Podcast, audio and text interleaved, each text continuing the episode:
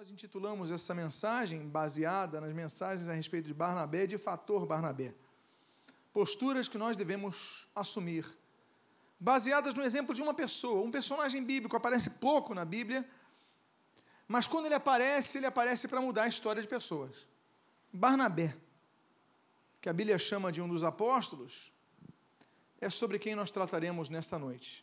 Eu peço que coloque o primeiro texto e convido que você abra a sua Bíblia no livro dos Atos dos Apóstolos, número 4, capítulo 4, e depois vamos ao capítulo de número 11. Eu vou ler em princípio todo o texto, e depois eu vou ficar na primeira parte do texto que você pode ler em tela. Atos 4, versículo 36 a 37, e Atos 11, versículo 22 a 24. Todos encontraram? Se você não trouxe a sua Bíblia, nós temos também o texto na tela. Registra o autor sagrado. José, a quem os apóstolos deram o sobrenome de Barnabé, que quer dizer filho da exortação, levita, natural de Chipre, como tivesse um campo vendendo, trouxe o preço e depositou ao pé dos, aos pés dos apóstolos. Capítulo 11, versículo 22 em diante. A notícia a respeito deles chegou aos ouvidos da igreja que estava em Jerusalém e enviaram Barnabé até Antioquia. Tendo ele chegado e, vendo a graça de Deus, alegrou-se e exortava a todos aqui, com firmeza de coração, permanecessem no Senhor, porque era homem bom, cheio do Espírito Santo e de fé, e muita gente se uniu ao Senhor. Oremos.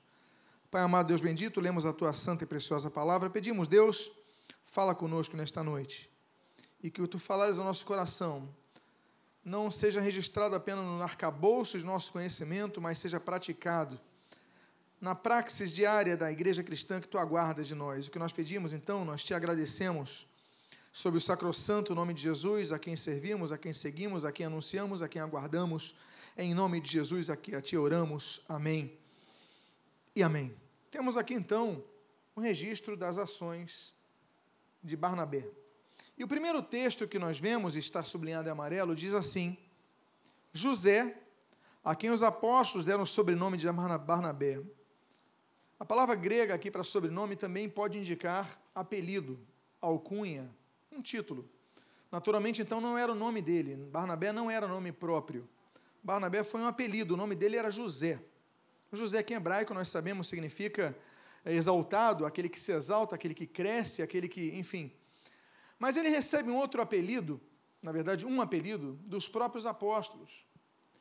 E as pessoas recebem apelidos muitas vezes de maneira desqualificativa, de maneira, enfim, hoje se atribui o título de bullying, mas para depreciar alguém, mas muitas vezes apelidos são também dados com objetivos qualificativos quanto ao seu contexto positivo.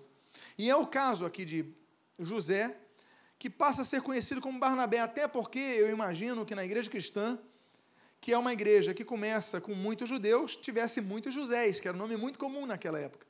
Então, para dissociar um José de outro, bom, então você é o José Barnabé. É o José, que o título diz aqui, filho da exortação.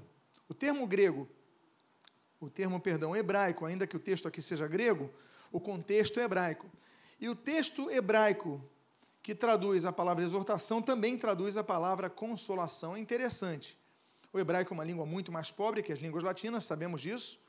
O vocabulário hebraico, ele vai, talvez, a umas duas mil palavras.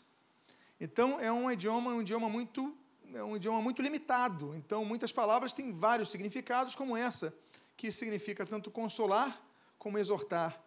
E que no português elas têm atribuições quase que opostas porque nós entendemos que exortar muitas vezes é puxar a orelha e consolar é você fazer um carinho na pessoa. Parecem ações realmente significativamente opostas. Mas ele recebe essa atribuição, e o que me chama a atenção é isso, que indica, só por esse título, uma característica que esse homem tem que nós devemos resgatar em nossas vidas. A característica de uma pessoa que não é passiva na igreja para ele receber o título, ou seja, de exortação, aquele filho de exortação ou filho da consolação, qualquer um dos dois, é porque era uma pessoa ativa, ou seja, ele exortava ou ele consolava, ou ele fazia ambos. Mas significa que ele não simplesmente deixava a banda passar, ficava vendo a banda passar. Ele procurava integrar-se com pessoas a ponto de consolar essas pessoas, a ponto de exortar essas pessoas. A igreja cristã, ela tem uma grande, um grande problema que infere em sua característica pilar, que é de ser uma agência transformadora em nossa sociedade, através do anúncio do Evangelho, através de posturas e relacionamentos. Por quê? Porque a tendência da igreja é manter uma característica que nós herdamos da era medieval. A era medieval, quando nós tínhamos líderes, sacerdotes ou os pastores reformados, enfim, todas aquelas pessoas que viram naquelas épocas, onde o púlpito era a única forma de conduzir a palavra. Criou-se, para tristeza nossa, um título chamado clero e, consequentemente, o outro título chamado os laicos. E essa invenção, que é humana, não é bíblica, mas é humana, Lutero resgata isso quando ele fala que todos nós somos sacerdotes diante de Deus, século XVI. Mas a ideia era que os sacerdotes eram uns e os laicos eram outros. Havia duas categorias de pessoas. E ainda que tenhamos atribuições na Bíblia de responsabilidades, de níveis de responsabilidades, mas todos diante de Deus somos sacerdotes. Eu posso orar a Deus em nome de Jesus da mesma forma como alguém que está se convertendo nesse minuto, ou até mesmo alguém que nem convertido é, mas clama a Deus em nome de Jesus, Deus vai ouvir a oração assim como vai ouvir a minha, não há diferença nenhuma. Não há força maior na minha oração do que na oração de alguém que está chegando hoje. Não há diferença nisso. As atribuições e responsabilidades são uma coisa, mas o clero não tem poder maior do que o leigo. As invenções chegaram a um ponto, e essas interpolações ao texto bíblico chegaram a um ponto, de pessoas na categoria clero verem-se como possíveis ou, ou pessoas cuja, cuja, cujo efeito intercessório tinha tanto poder até o mesmo de absolver pessoas de pecados. Olha, eu te absolvo o pecado se você repetir essas palavras. E davam então um dão ainda, como se fossem fórmulas mágicas. Olha, repete essas frases e eu vou te absolver de pecado. E quem é o único que absolve pecado é Jesus. Nós podemos direto a Deus pedir o perdão dos nossos pecados, não precisamos de mediadores humanos. Jesus é o único mediador, a Bíblia diz isso. Quando nós vemos que José ele recebe o título de o filho da consolação ou o filho da exortação, enfim, tanto faz o que você queira, nós vemos que é uma pessoa que exorta, nós vemos que é uma pessoa que consola, nós vemos que é uma pessoa que vai até outras pessoas. Ele quebra esse conceito, na verdade, que nós inventamos, que faz uma distância. Ele faz um conceito de que a igreja é relacional, a igreja são pessoas que se interrelacionam. Porque nós entramos na era da igreja auditório. Nós vamos aos cultos, nós participamos do louvor, nós ouvimos a palavra, nós ofertamos, nós, enfim, participamos dos momentos litúrgicos, mas acaba o culto, nós vamos embora, não conhecemos ninguém. Você não sabe o problema da pessoa que está do seu lado, ninguém sabe os teus problemas. Também não há um compartilhar de alegrias, ninguém se conhece. Vamos, entramos, saímos do culto e nada mais acontece. Nos tornamos o quê? Uma igreja auditório. Temos que combater isso. A primeira coisa que nós vemos então em Barnabé é que ele vai até as pessoas para consolar, ele vai para vai para exortar, ele vai para edificar. A Bíblia nos ensina isso, a confessarmos pecados uns aos outros para sermos curados. A Bíblia fala sobre isso, de nós termos esse relacionamento de troca. E nós temos que quebrar isso. Estamos vivendo uma época muito boa. Estamos reiniciando as células na igreja, grupos pequenos, onde as pessoas têm condições de abrir o seu coração, de conversar, de partilhar, Coisa que num culto não dá para fazer, nos grupos pequenos dá para fazer. Temos células praticamente todos os dias. No final do culto, você vai ver ali no corredor os líderes das células distribuindo para você os seus cartõezinhos, os seus endereços. Vai ser muito bom. Mas nós temos que aprender essa primeira coisa com esse homem que ganha um novo título, que é o título de Barnabé. Agora, o texto diz, e você está lendo em amarelo, o seguinte: eu vou ler do início, José, a quem os apóstolos deram o sobrenome de Barnabé, que quer dizer filho de exortação. E você está vendo em amarelo o quê? Que termo? Levita. Quem eram os levitas? E, aliás, o que não são os levitas? Porque a igreja evangélica brasileira, ela, criou algo inusitado. Ela começou a chamar os músicos de levitas.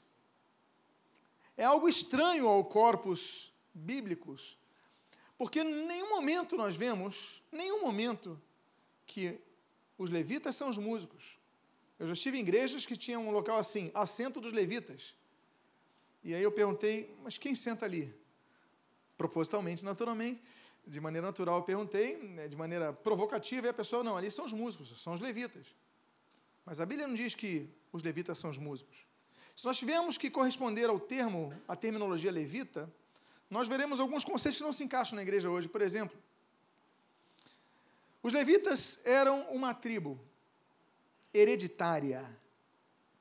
Ninguém entrava, ninguém podia ser levita se não tivesse sangue levita, porque eram os descendentes de Levi que tinham descendência levítica. Se eu não tenho sangue levita, eu não posso entrar num grupo que se chama levita, não posso, eu sou proibido. Existem três tipos de categorias de judeus, você sabe disso. Existem os Koanim, existem os Levim e existem os Israeli. Os Koanim, os Coen, ou seja, os sacerdotes, são descendentes de Arão. Os Leviim, que são os levitas, são os descendentes de Levi. E os demais descendentes das demais tribos são os descendentes de. são, são os, os judeus comuns. Até hoje os judeus caracterizam isso. Eu lembro que uma vez estava numa sinagoga em Jerusalém, ali junto aos muros de Jerusalém, uma sinagoga feita até por brasileiros, a família Safra. Moshe Safra fez aquela, Moisés Safra fez aquela sinagoga. E eu lembro que começou a sinagoga, e senhores de barba, senhores com muita, muita idade, muito bonito, aquele momento que eles queriam proceder à leitura, estava iniciando o Shabat, e de repente surgiu uma preocupação entre eles. Aquela cena me marcou. Naturalmente não pude filmar, tinha muita vontade de filmar, mas não pude filmar naquele momento. Mas me marcou porque ele estava assim: tem algum levinho aqui, tem algum levita aqui, tem algum levita para ler o texto? Aí, de repente, um garoto, talvez uns 14 anos de idade, eu sou. Ah, então lê aqui para a gente. E ele ia então proceder ali à leitura. E aquele senhor de idade ouvindo aquele garoto, aquele adolescente lendo. Até hoje eles têm essa categorização entre eles. Outra coisa que não se aplica é que se nós tivéssemos que chamar então os levitas, os músicos levitas, tínhamos também, também chamar os introdutores de levitas.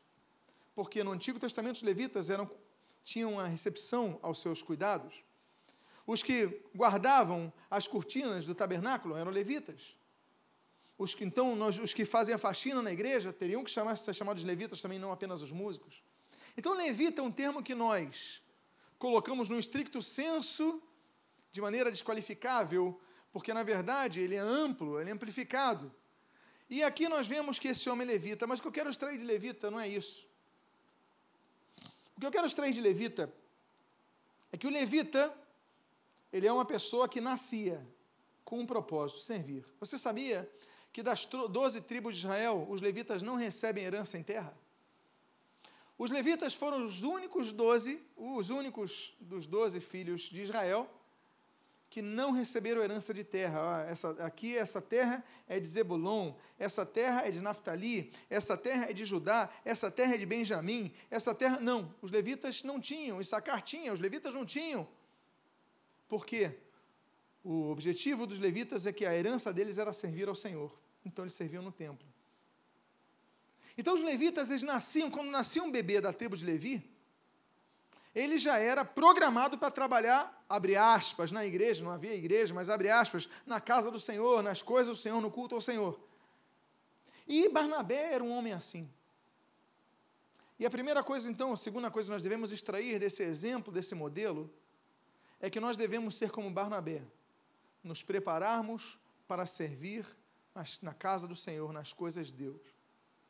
Se todos nós oferecemos um pouco do que nós temos para servir ao Senhor, olha, meus irmãos, nós vamos avançar muito.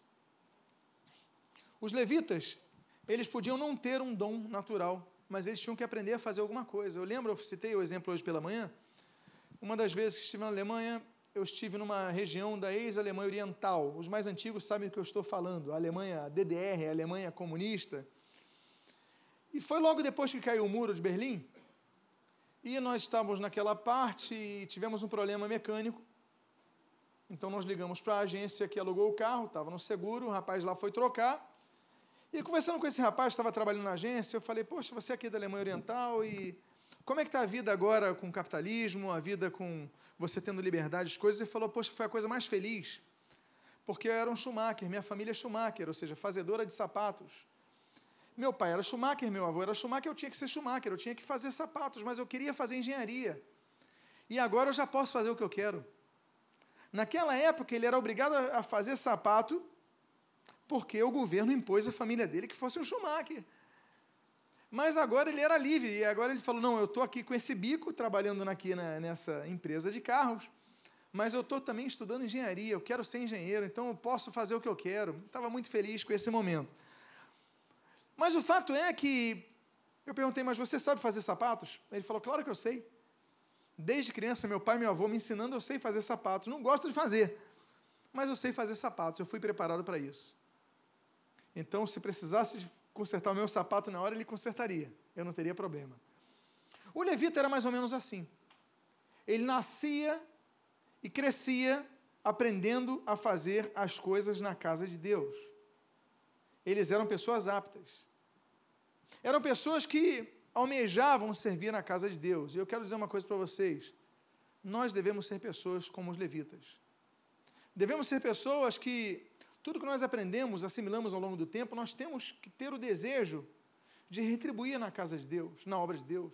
Temos dons, temos talentos, temos pessoas que cantam maravilhosamente, temos pessoas que têm uma boa comunicação, podem servir na recepção, temos pessoas que têm uma boa didática, podem ensinar para as crianças, podem evangelizar, temos dons e talentos aqui espalhados nessa congregação que hoje aqui se faz presente, que se somadas, se todo mundo colocar em prática um pouco do que tem, meus amados irmãos, ninguém segura a igreja.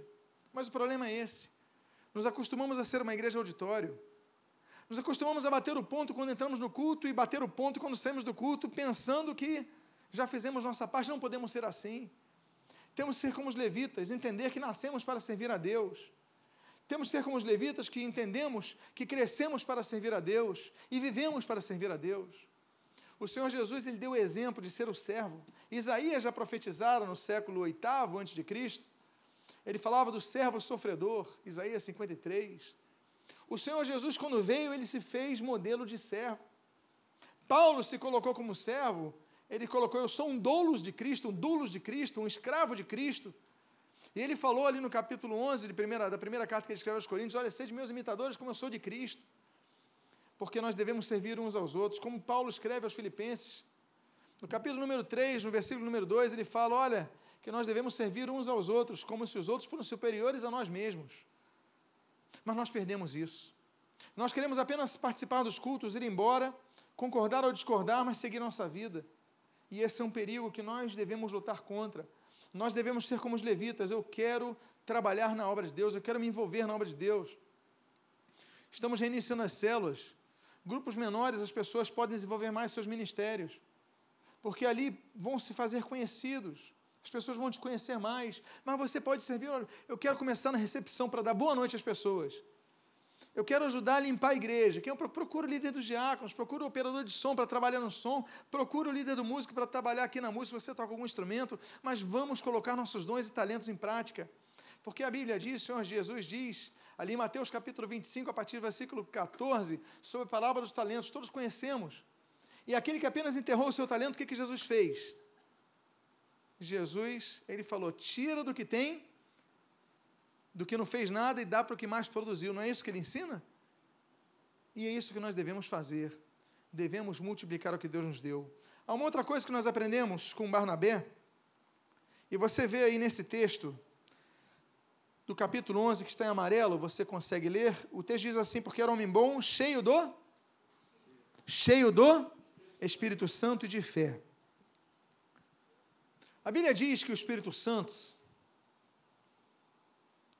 é, a pessoa divina do Espírito Santo, ela habita em nós, faz morada em nós.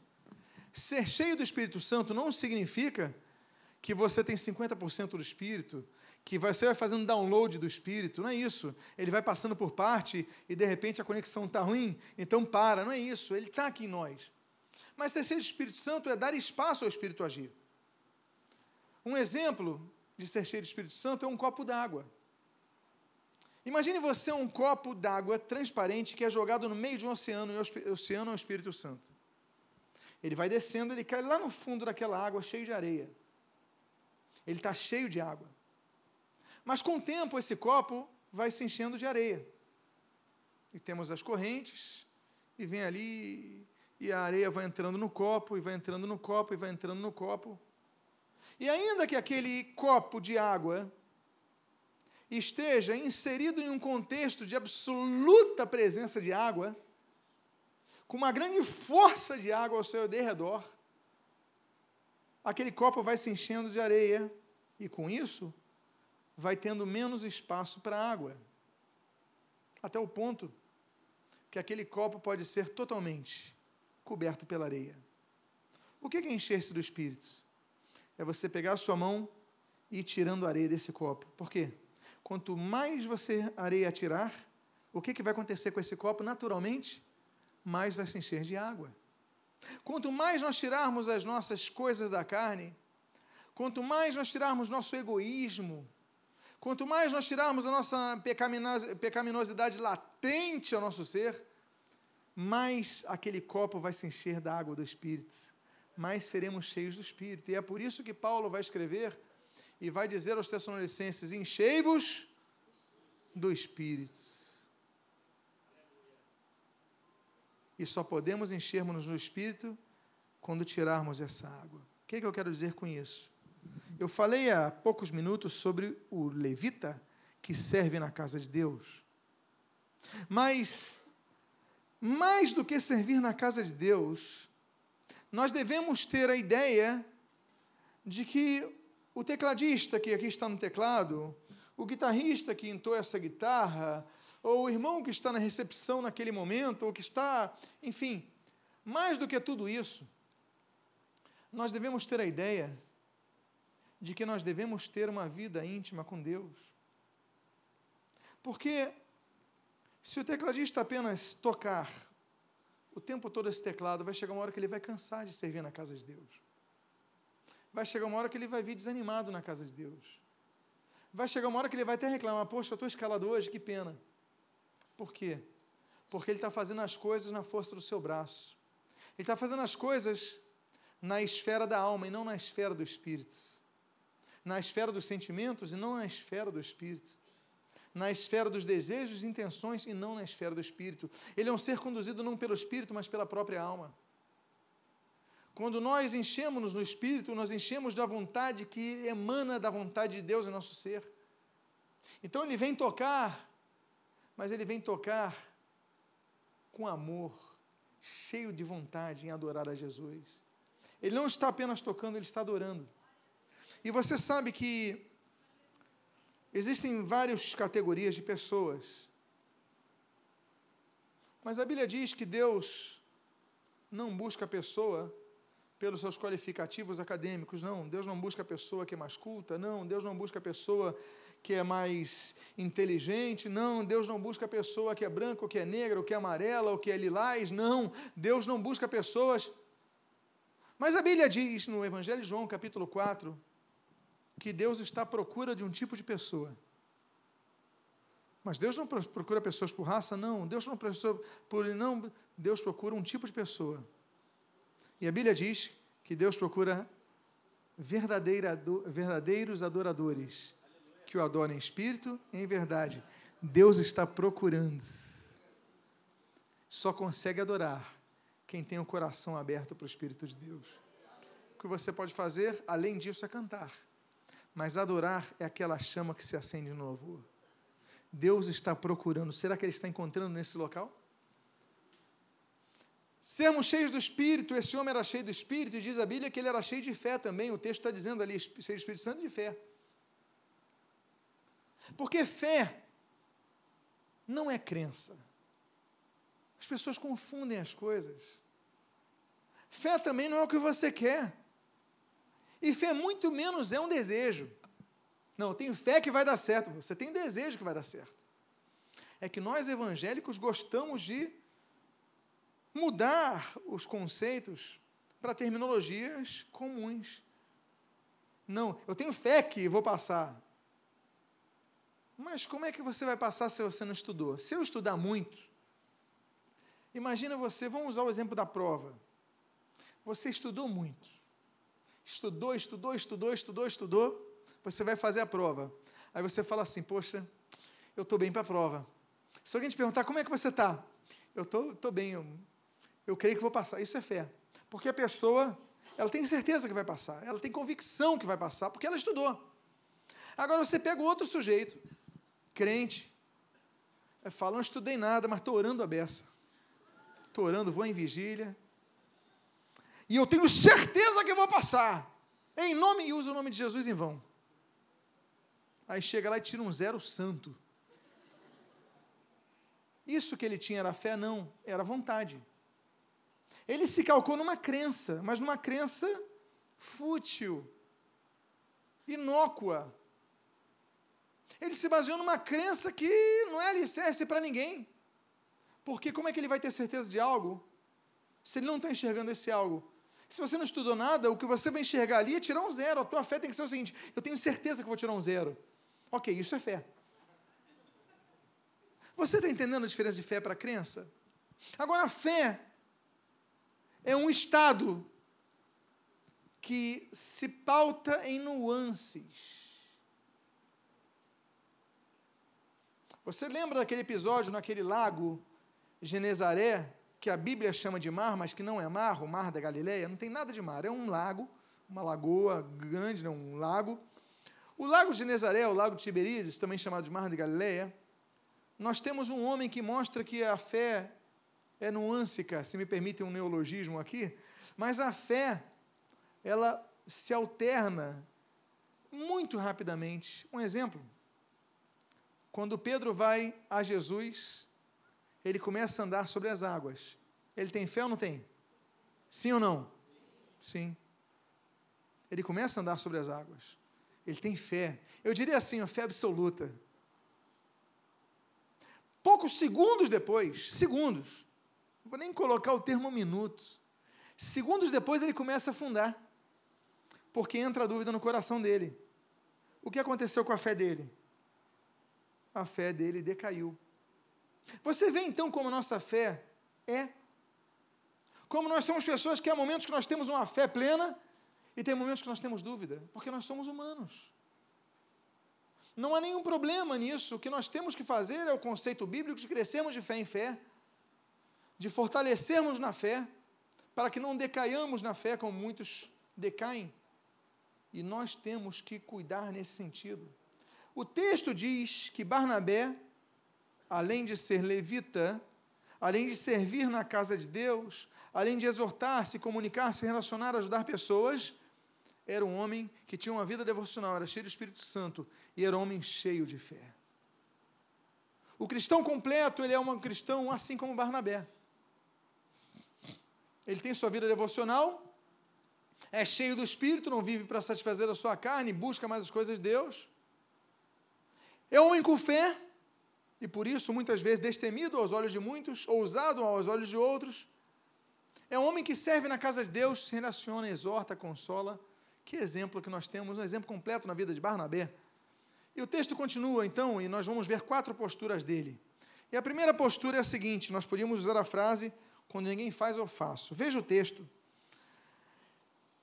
Que diz aí, então, vou repetir o início e vou trabalhar no que está em amarelo aqui. Diz assim: José, a quem os apóstolos deram o sobrenome de Barnabé, que quer dizer filho de exortação, levita, natural de Chipre, como tivesse um campo, vendendo trouxe o preço e o depositou aos pés dos apóstolos. O contexto daqui é oferta, mas eu não vou falar da questão pecuniária, não vou falar da questão financeira, vou falar da atitude que ele teve. O que, que aconteceu naquele momento? Faltava dinheiro na igreja. Barnabé tinha um campo. O que, que Barnabé viu? Ele viu uma necessidade premente. Ele então tomou a iniciativa não consultou ninguém. Ele vendeu o campo e disse que depositou o dinheiro aos pés dos apóstolos. Resolveu o problema? Em parte, sim. Claro. Com dinheiro se resolveu alguns problemas. e não sei se tinham contas a pagar, mas tinha muita fome naquela época, as viúvas e tal. Mas o problema se resolve por pouco tempo. Porque no capítulo 4 nós vemos isso, mas no capítulo 6 nós vemos que temos o problema das viúvas. As viúvas israelitas recebiam mais atenção do que as viúvas helênicas, as viúvas não israelitas. E aí há um grande problema, e as sociedades bíblicas colocaram o título de a instituição dos diáconos na igreja, e pronto. Então o problema de dinheiro, ele resolve por algumas semanas, talvez um mês, ou alguns, um, pouco tempo. Mas o problema vai voltar. Numa organização. Depois vai haver uma, estrutura, uma estruturação melhor na igreja. Mas o que eu quero dizer a vocês, e o que eu quero ressaltar na postura dele, não é apenas a oferta, mas principalmente eu quero ressaltar a iniciativa. Ele viu o problema e ele buscou ajudar na resolução do problema. Eu lembro de uma época, eu comentei aqui, que eu estava chegando na igreja, estava indo para o meu gabinete ali naquele corredor. Assim que eu dobrei, tinha um diácono vindo daqui, da direção da cantina. E ali, ali é uma lixeira, e havia um papel ao lado da lixeira. E eu passando por ele, ele passou ao lado do papel, eu notei que ele viu, mas ele não pegou o papel. Eu falei, meu irmão, o irmão não viu o papel ali, não? Ele falou, não, não estou escalado hoje. Era o diácono, mas não estava escalado, por isso não pegou o papel. Há pessoas que são assim, só fazem o que estão escalados para fazer o que lhe pedem para fazer. Eu trabalhei muito tempo no comércio e na indústria, vocês sabem disso.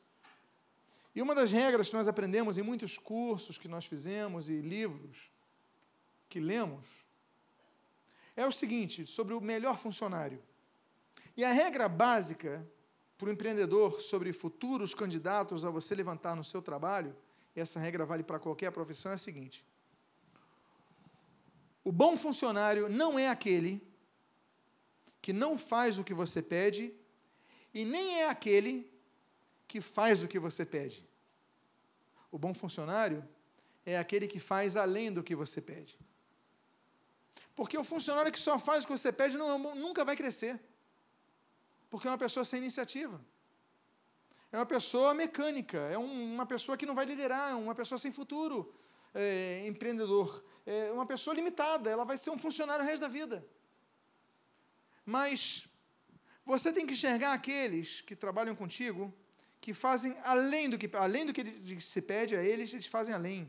Porque são pessoas com iniciativa, são essas pessoas que vão mudar a sua empresa, são as pessoas que vão. Você tem que andar com essas pessoas. Se ela estivesse escalada, ela pegaria aquele papel, não está escalado, não pegar aquele papel quem é essa pessoa? Talvez sejamos alguns de nós. Nós temos que mudar nisso. Barnabé mostra que a iniciativa é tudo na vida.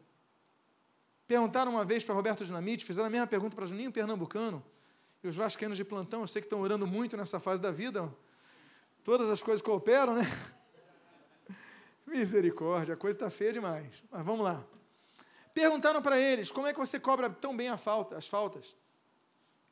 Ele, e eles mostraram a resposta seguinte: o treino acabava às quatro e meia da tarde. Eles ficaram até anoitecer, até seis e meia, cobrando falta sozinhos. O que pediram a ele era que treinasse até quatro e meia. Ele ficava até seis, seis e meia, batendo falta sozinho. Por isso, ele se tornou e eles se tornaram exímios cobradores de falta. Eles foram além do que pediram a eles. Alguém pediu? Não, eles tiveram iniciativa. Quando nós temos iniciativa, nós avançamos mais. Barnabé nos ensina que nós devemos ter iniciativa, na igreja nós devemos ter iniciativa. Você está vendo que está faltando alguém na recepção? Se coloca à disposição. Poxa, eu posso ajudar aqui na recepção hoje? Está faltando um músico, você é músico nessa posição, posso ajudar aqui nessa posição hoje? Está faltando alguém na operação de som, na escola dominical, se ofereça, tome iniciativa. Porque a igreja precisa de pessoas assim, a igreja precisa de Barnabés. Então diga para a pessoa que está do seu lado, seja um Barnabé e haja com iniciativa na sua vida. Próximo texto.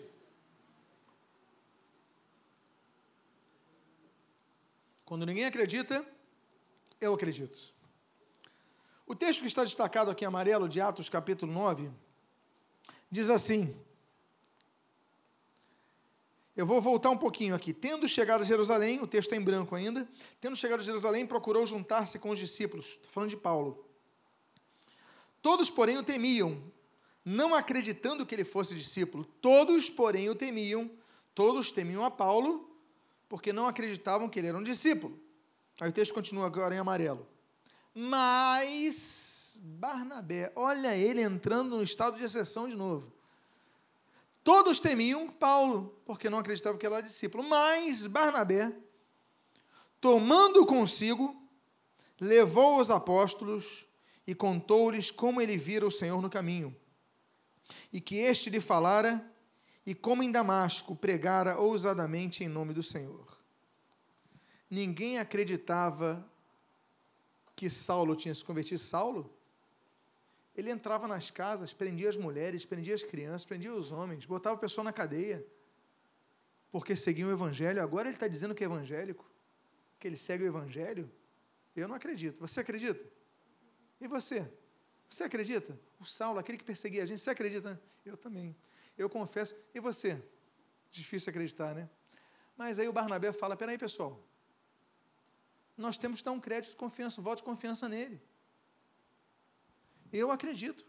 Peraí, Barnabé, já é demais. Tu vai se arriscar, cara. Mas eu acredito. Ele falou que teve um encontro com Cristo no caminho para Damasco. Ele estava lá indo lá resolver questão para pegar os crentes ali, mas peraí, eu acredito nele. Eu pago o preço, vou fazer o seguinte: ele vai estar comigo onde eu estiver. Eu vou ensinar ele. Aí, pessoal, isso é contigo. E graças a Barnabé, graças a um homem Toda a igreja, o texto diz, todos, toda a igreja rejeitou. Mas um homem acreditou em Paulo. E graças a isso, o evangelho se espalhou como nenhum outro apóstolo espalhou o evangelho. Porque uma pessoa acreditou no tal de Saulo de Tarso.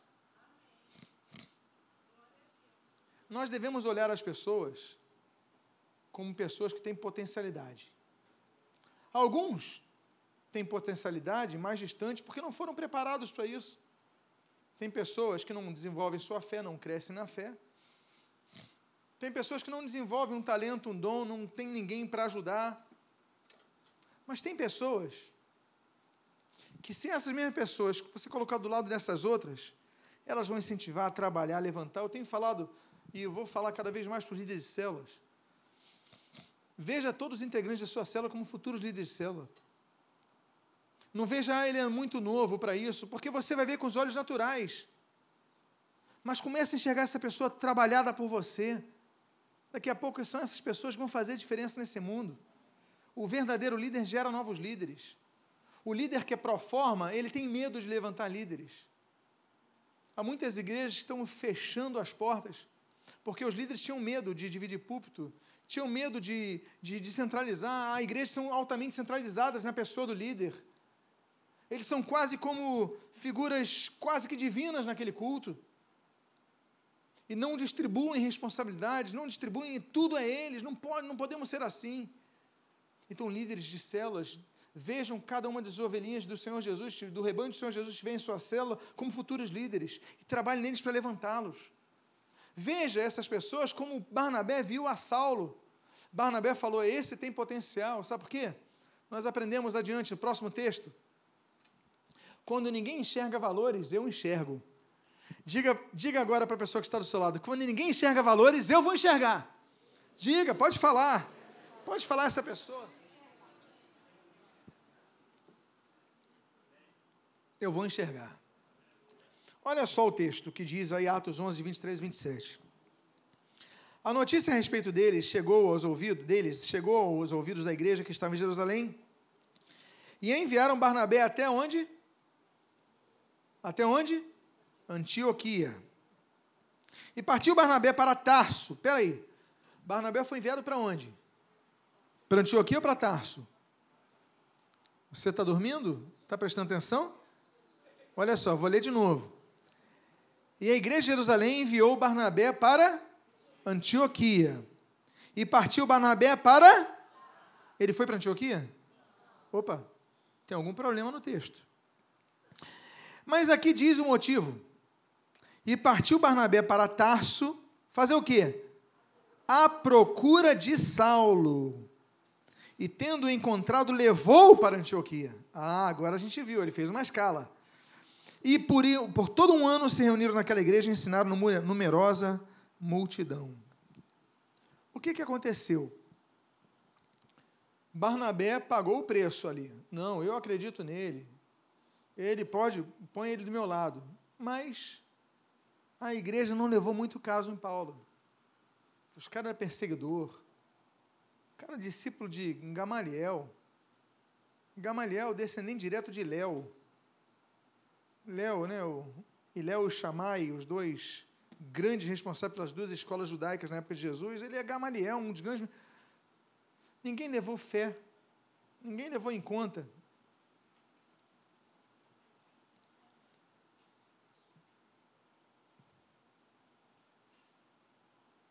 A pessoa de Saulo.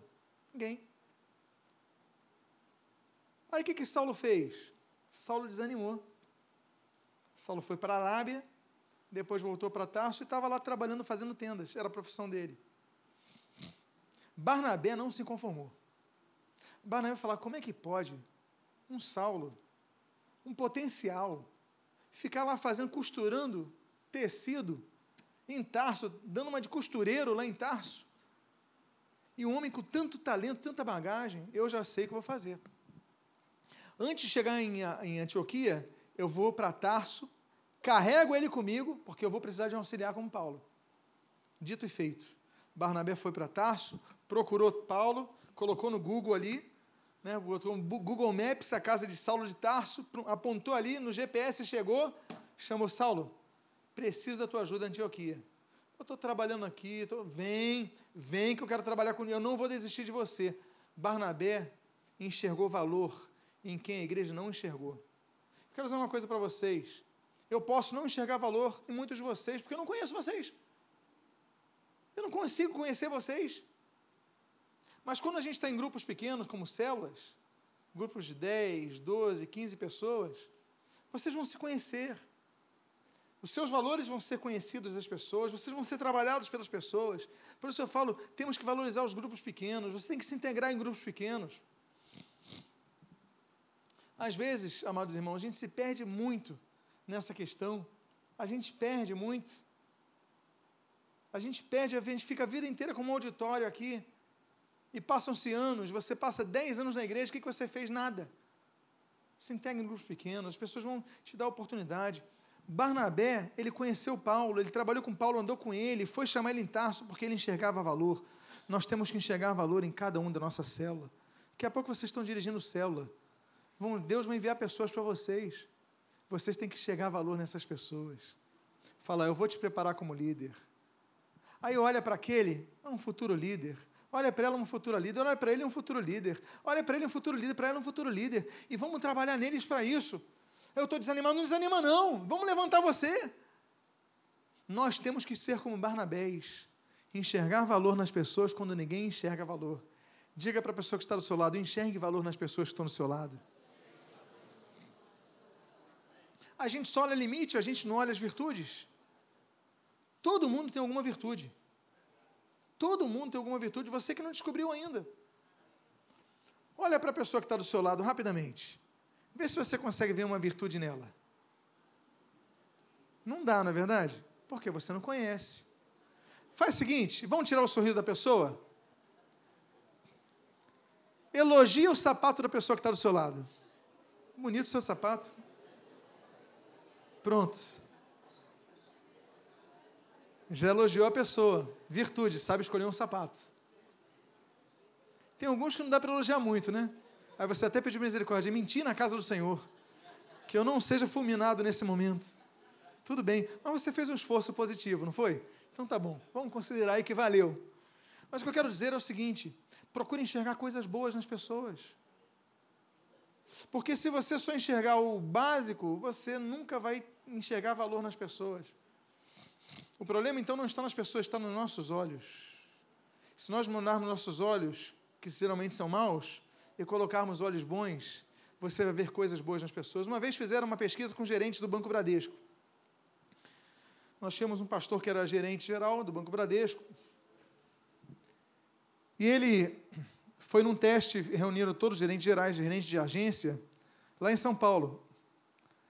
E fizeram um teste neles, distribuíram por setores, naturalmente, e distribuíram uma foto.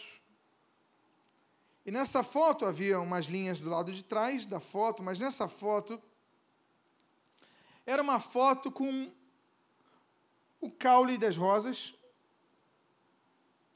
e com muitas espinhas. Era como se fosse uma foto pegando assim muitos caules com espinhas. E a pergunta que estava no verso dessa foto era o seguinte: O que você enxerga nessa foto?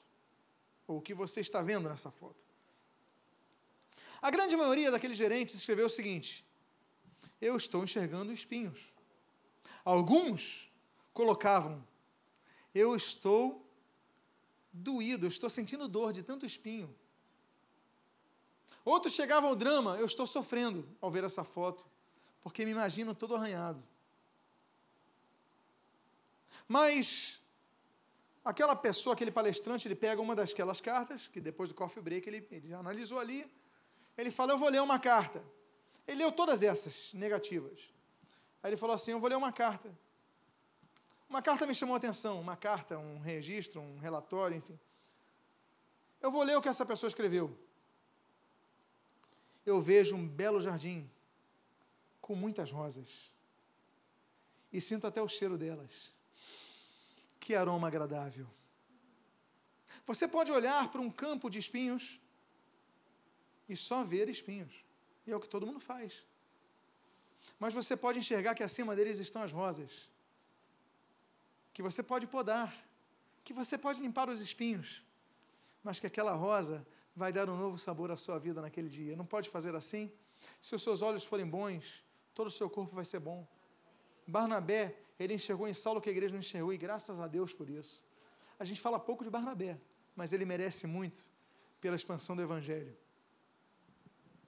Quarto e último ponto, é quando todos desistem, eu ainda insisto. Diz o texto de Atos 15, versículos 35 a 39.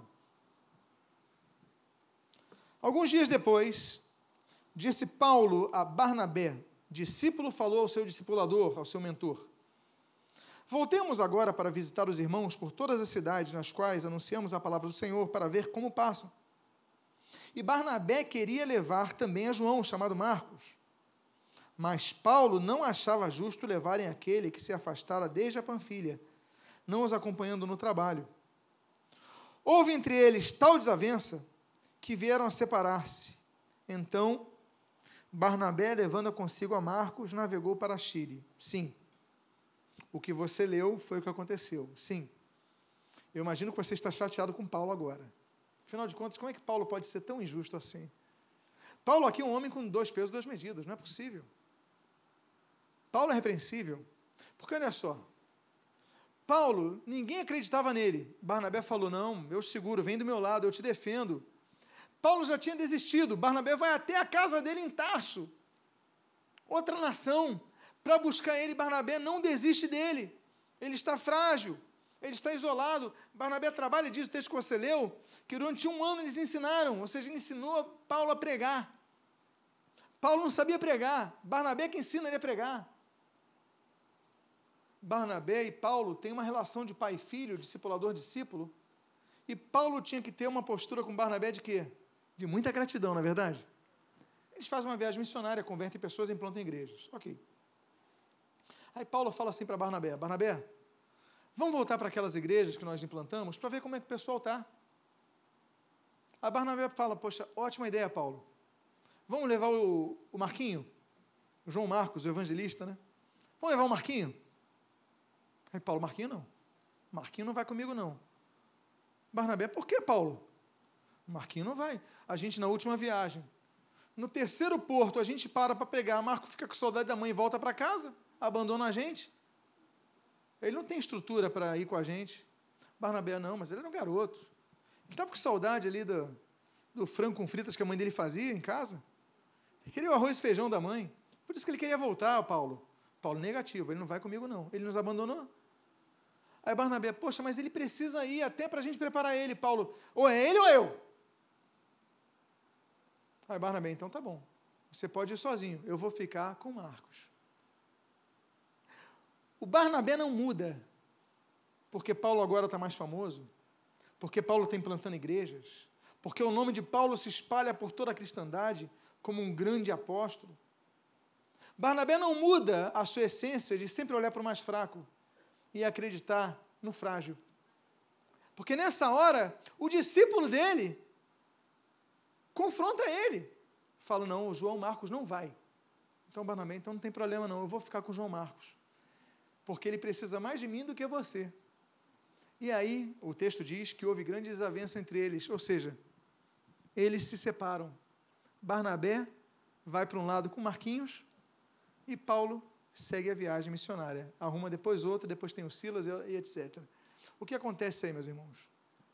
O que acontece é que nós temos que ter isso de Barnabé.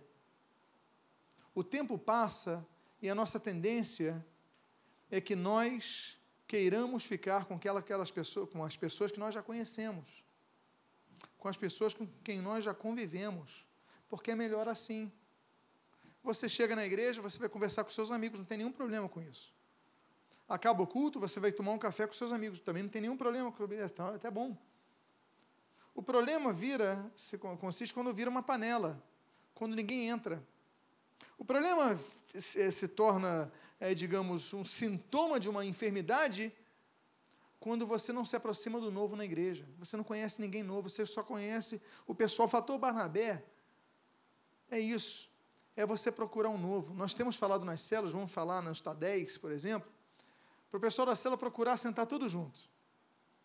Mas sempre o pessoal da célula se cobrava, vem cá, não tem nenhum novo aqui no nosso meio, vamos chamar alguém que é novo. Alguém que não faz parte do nosso grupo, ou seja, a panela tem que ter a tampa aberta. Por quê? Se nós só ficarmos no grupinho, ninguém vai chegar. E tem os mais tímidos. Tem gente aqui que nunca vai se oferecer para sentar do seu lado. Mas você que é de casa, poxa, estou vendo aquele jovem dali. Aí vai outro jovem, poxa, senta com a gente aqui, cara. Senta aqui, daqui a pouco você sabe o time de futebol dele, vai jogar bola com ele, vai se integrar com ele, daqui a pouco ele está junto ao grupo. Nós temos que fazer com Barnabé. Eu tenho que dar atenção ao Paulo. Eu conheço o Paulo há anos. Espera aí. Mas o João Marcos precisa mais da minha atenção. Eu vou sentar do lado do João Marcos. Eu vou dar atenção ao João Marcos.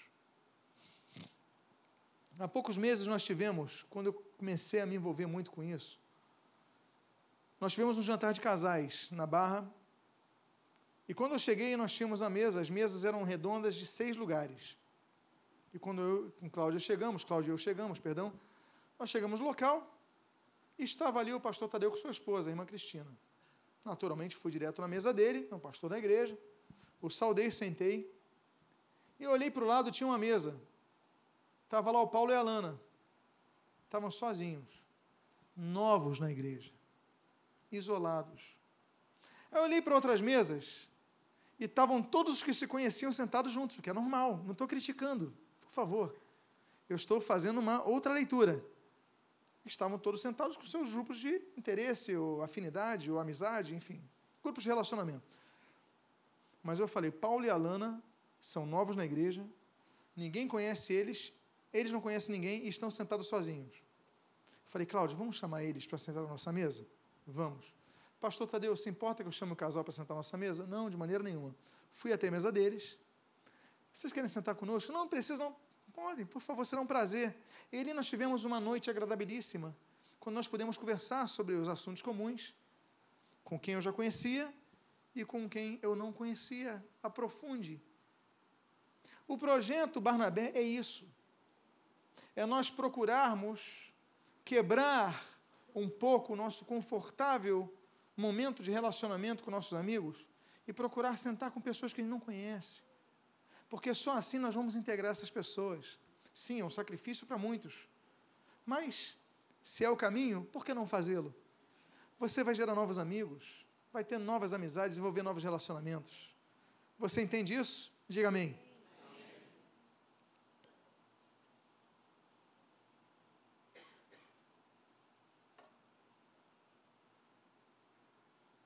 Barnabé, levando consigo a Marcos, navegou para Chipre. Nós podemos ser Barnabéis aqui na igreja. Procure alguém novo. Quando você chegar na igreja, ofereça um cafezinho. Sempre, sempre tem um cafezinho ali né, feito pelos irmãos. Ofereça um cafezinho.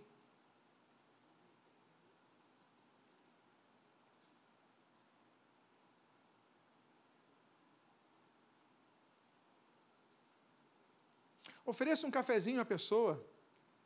Seja uma pessoa que chega até elas, porque os novos, eles são tímidos, eles estão chegando no local, ninguém chega no local novo sem ficar tímido. Então, procure ser uma dessas pessoas. Amém, queridos? Vamos fazer isso? Vamos sacrificar um pouquinho? Eu quero então, finalizando essa mensagem, pode avançar.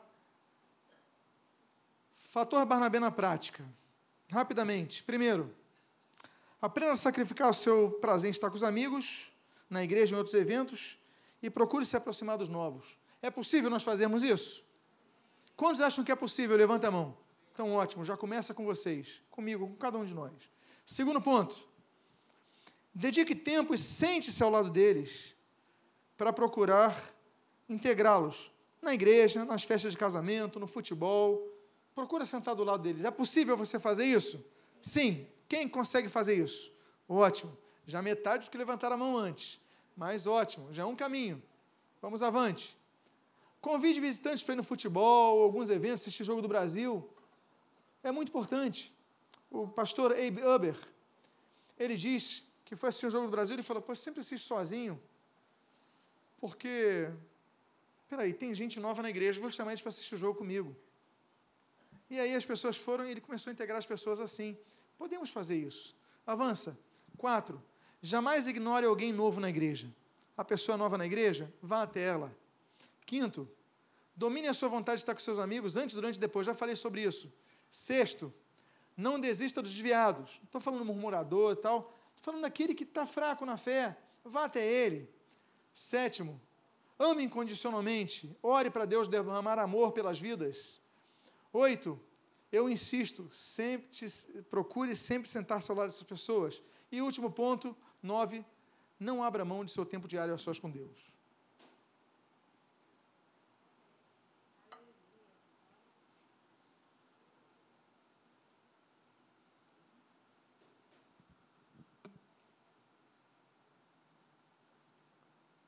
Quando nós abrimos mão de nosso tempo a sós com Deus, nós podemos colocar tudo por água abaixo.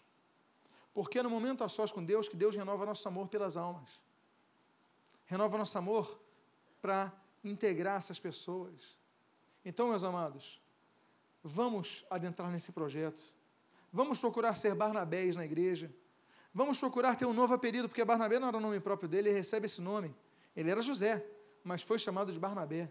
Que tal nós sermos novos Barnabés? Diga a pessoa que está do seu lado e diz assim: Eu vou começar a te chamar de Barnabé, ou Barnabéia. Podemos fazer isso. Muito do que as pessoas passam na igreja, elas passam porque estão sozinhas. Elas passam porque estão isoladas. E, infelizmente, muitos entram na igreja e saem da igreja porque ninguém deu a mínima atenção para elas.